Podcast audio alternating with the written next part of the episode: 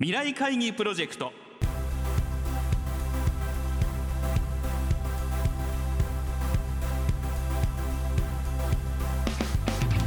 皆さんご機嫌いかがですか？ラジオ日経小塚歩です。毎週この時間は日本経済新聞未来面の紙面と連動したプロジェクト未来会議プロジェクトをお送りしています。この番組は本当に大切なことは何かをキーワードに企業トップが提示する日本の未来に向けたさまざまな課題について皆さんと共に解決策を考えていきます。今回は1月5日の放送で募集した大和ハウス工業株式会社代表取締役社長 CEO 吉井圭一さんからの課題。新しい年です。あなたは何を学びたいですか？にお寄せいただいた皆さんの投稿の中から吉井社長にお選びいただいた優れたアイデアをご紹介していきます。まず最初にご紹介するのは札幌国際大学人文学部3年佐々木望さんからの投稿です。言葉が持つ力。言葉が持つ力について学びたい。昨今ツイッターやインスタグラムなどの SNS での誹謗中傷が問題となっている。誹謗中傷が原因で自殺したというニュースを耳にするたび言葉はとても恐ろしいものだと感じる。一方友人や先生から応援や励ましの言葉を聞いて言葉はとても優しいものだとも感じる。言葉が持つ二面性を学び理解すれば人として成長できると思う。そして言葉の力が私たち人間にどれほど影響があるのか対面での会話と SNS での会話の言葉の影響力の違いも学んでいきたい。私は今アルバイト先で高校生の新人を育成している。仕事を教える時新人に何と言えばより理解してもらえるかモチベーションが高まるのかと苦労している。言葉の力を学べばより気持ちが伝わる言葉話し方が分かり相手との信頼関係を築くことができると思う。いつか皆が言葉を正しく使い誹謗中傷がなくなることを願う。続いては39歳会社員宇貝真さんからお寄せいただいた投稿です。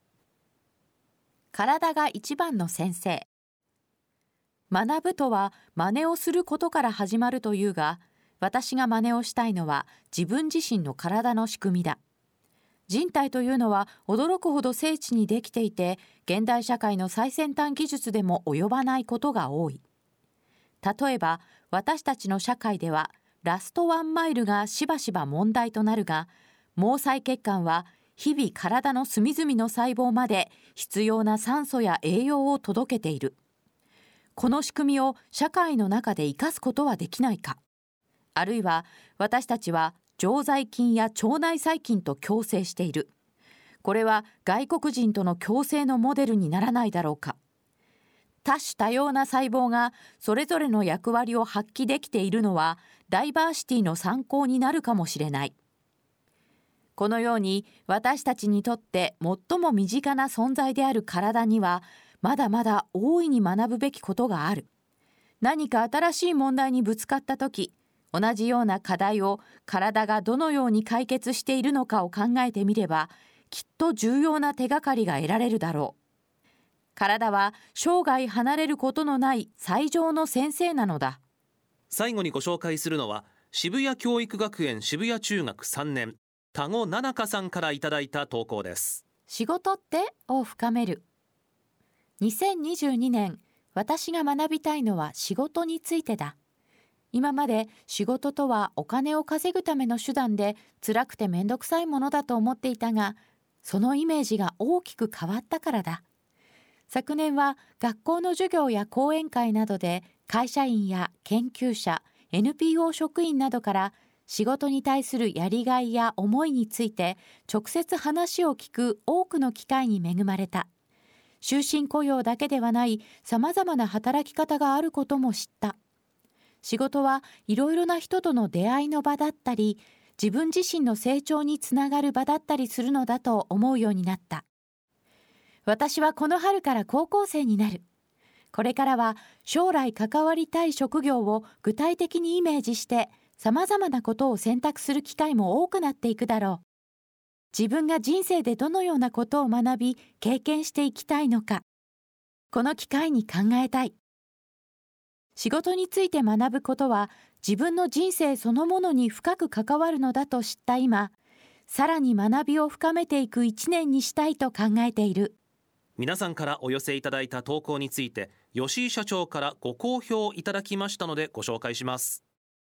まず言葉の力を学びたいというご意見に共感しました。私自身社員や取引先などに言葉を通じて多くのことを伝えています。ここで大事なのは伝えることではなく伝わっていることです。こちらが頑張って話しているつもりでも相手に伝わらないのでは意味がありません。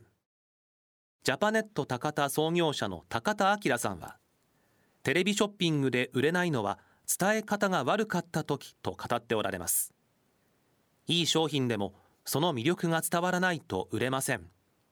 言葉の果たす役割は重要です。私はスピーチや挨拶訓示の原稿は自分で作っています。ここで笑ってほしい。ここはうなずいてほしいと思っているタイミングで反応が薄いと伝わっていないなと修正したりします。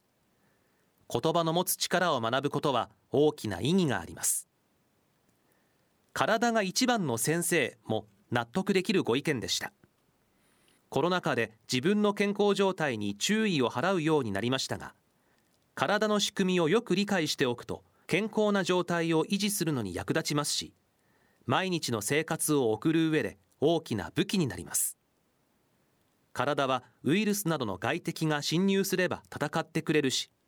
耳や目など自然と左右のバランスをとってくれます。体の仕組みは社会全体の仕組みに通じるところもあります。仕事ってを深めるは中学3年生からいただきました。